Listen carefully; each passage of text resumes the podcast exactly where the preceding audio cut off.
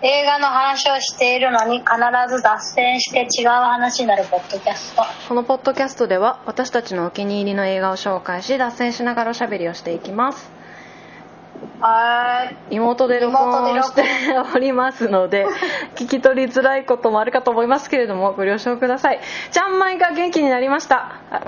あありがとうございましたすせん本当その説はもうお聞き苦しい そうだよねなんか思ったんだけどさ私はさ顔を見ながら喋ってるからまあ咳してるけど、まあ、元気は元気っていうのは伝わるじゃんうん私にはけどなんかそう音だけだと めっちゃ超重 症者重症な人だよねあると伺い聞くとなんかそんな感じだったよねびっくりしちゃったわ申し訳ございません申し訳ございません本当にはーい はいでちゃんかみチョイスいきますねおかげさまで治りましたんでははいーい皆さん本当すいませんでしたはなんか心配してくれてさすごいみんな優しいよねそうだねありがとう優しいね 誰なんだお前はみたいなちゃんかみチョイスはい「キングダム運命の炎ああそうだねそうだそうだ」そうなんですよ見に行ってきましたああおめでとうございはまいす、ありがとうございますちょっとちゃんまいは充電器を探ねして、すごい家の中をうろちょろうろ ちょろどうぞ続けてくださいこちらに腕だけ見えてるっていうねあーそうえっとまあご存知今大ヒットしている「キングダム」の映画ですねえっとはまあメインのお話としては殿下の大将軍を志す少年のシンが、えー、と若き、えーちょっとあの呼び方が一緒でごっちゃになるけど真の若き国王衛星、まあ、あだ名は聖だねと一緒にはいはこう運命的な出会いをして一緒にこうこの荒ぶってる時代をね一緒に勝ち抜いていくっていう熱い話ですあっちい話ねそこにねあの伝説だった大将軍の王毅っていう、まあ、話題にもなってる大沢たかおさんがやってるゴリマッチョの王毅っていうあのフェミニンなんだけど体格はゴリマッチョっていうすごい特徴的なキャラクターが出てきて、まあ、その人とのと真のこう師弟関係みたいなのも面白く、まあ、その今回とし今回のテーマとしてはその王毅と一緒に、えー、と攻め込んできた趙っていう国と戦うっていう話なんだけどはいまあ面白かったね面白かったです満足でございましたおめでとうございますありがとうございましたおめでとうございますやなんか私漫画いやで大沢たかお見れて羨ましいですよ大沢たかおさすごかったなんかあのね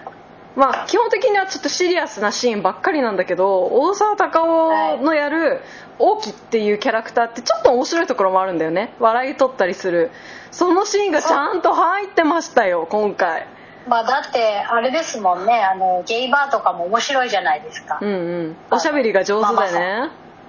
そうそうだからそういう感じの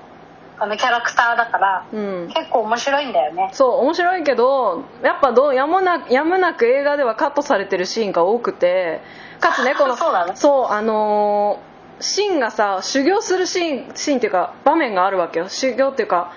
えっと、王毅について、えっと、いろいろ学んでいくっていう過程があるんだけどそこカットされちゃっててさそこ結構笑いどころあるのに。あそうなんだそうカッまあ、ト時さ間がれちゃっないもんねたそうなんだよけどちゃんとやっぱ王毅は笑いを取っておりましたのでご安心くださいそうだ私も「キングダム1」見た時に、うんやっぱり実写化するには時間が足りないって思うそうなんだよねやっぱどっかはバッサリカットされるだろうなと思ったけどそこがカットされてたけどそれでがっかりしてたんだけど、もう見たら全然満足、最初から最後まで私はずっと泣いてたあそうなんだ感動で泣いてた感情移入が激しいからすごかったもうね誰に感情し移入していいか分かんないぐらい感情移入キャできるキャラクターがねいっぱいいるのあよ多すぎるんだそうなんだよ、はいはいはいもちろんさ主人公のシーンにもさ肩入れするしさ衛星もさ、なんかいろんな事情があるんだよねこの王様になるまでちょっというんうんうんろんなちょっと不遇な少年時代を過ごしてきてさ、はいはっていう話も今回結構フィーチャーフィーチャーされてはいそれもやるしそう王毅もねいろいろあったキャラクターもちろんっていう話でさ全然今回さやっぱりすごいねあの「キングダム」のこうキャラのうん魅力的さ、いや本当で今回シンがなかなか戦わなくてシンな戦わないまま終わるのかなと思ってちょっと一瞬不安にはなったけど他の山崎君がそう他のエピソードが熱すぎてさ、分厚すぎはて、いはいはいでもちゃんと戦ってましたもう爽快だねまたシンがさ新しいキャラクターが出てきてさシンが舐められれば舐められるほどうちらは嬉しいっていうあれ ね そう知らない人が出てきてほしいよ真のことをそうそうそうそう知らない人あんなあんなちチビじゃないあんなガキって言うじゃん絶対ね確かに確かいやいや強えから強えからっつってそういう爽それあ快のアクションものの醍醐味そうだよねその爽快感も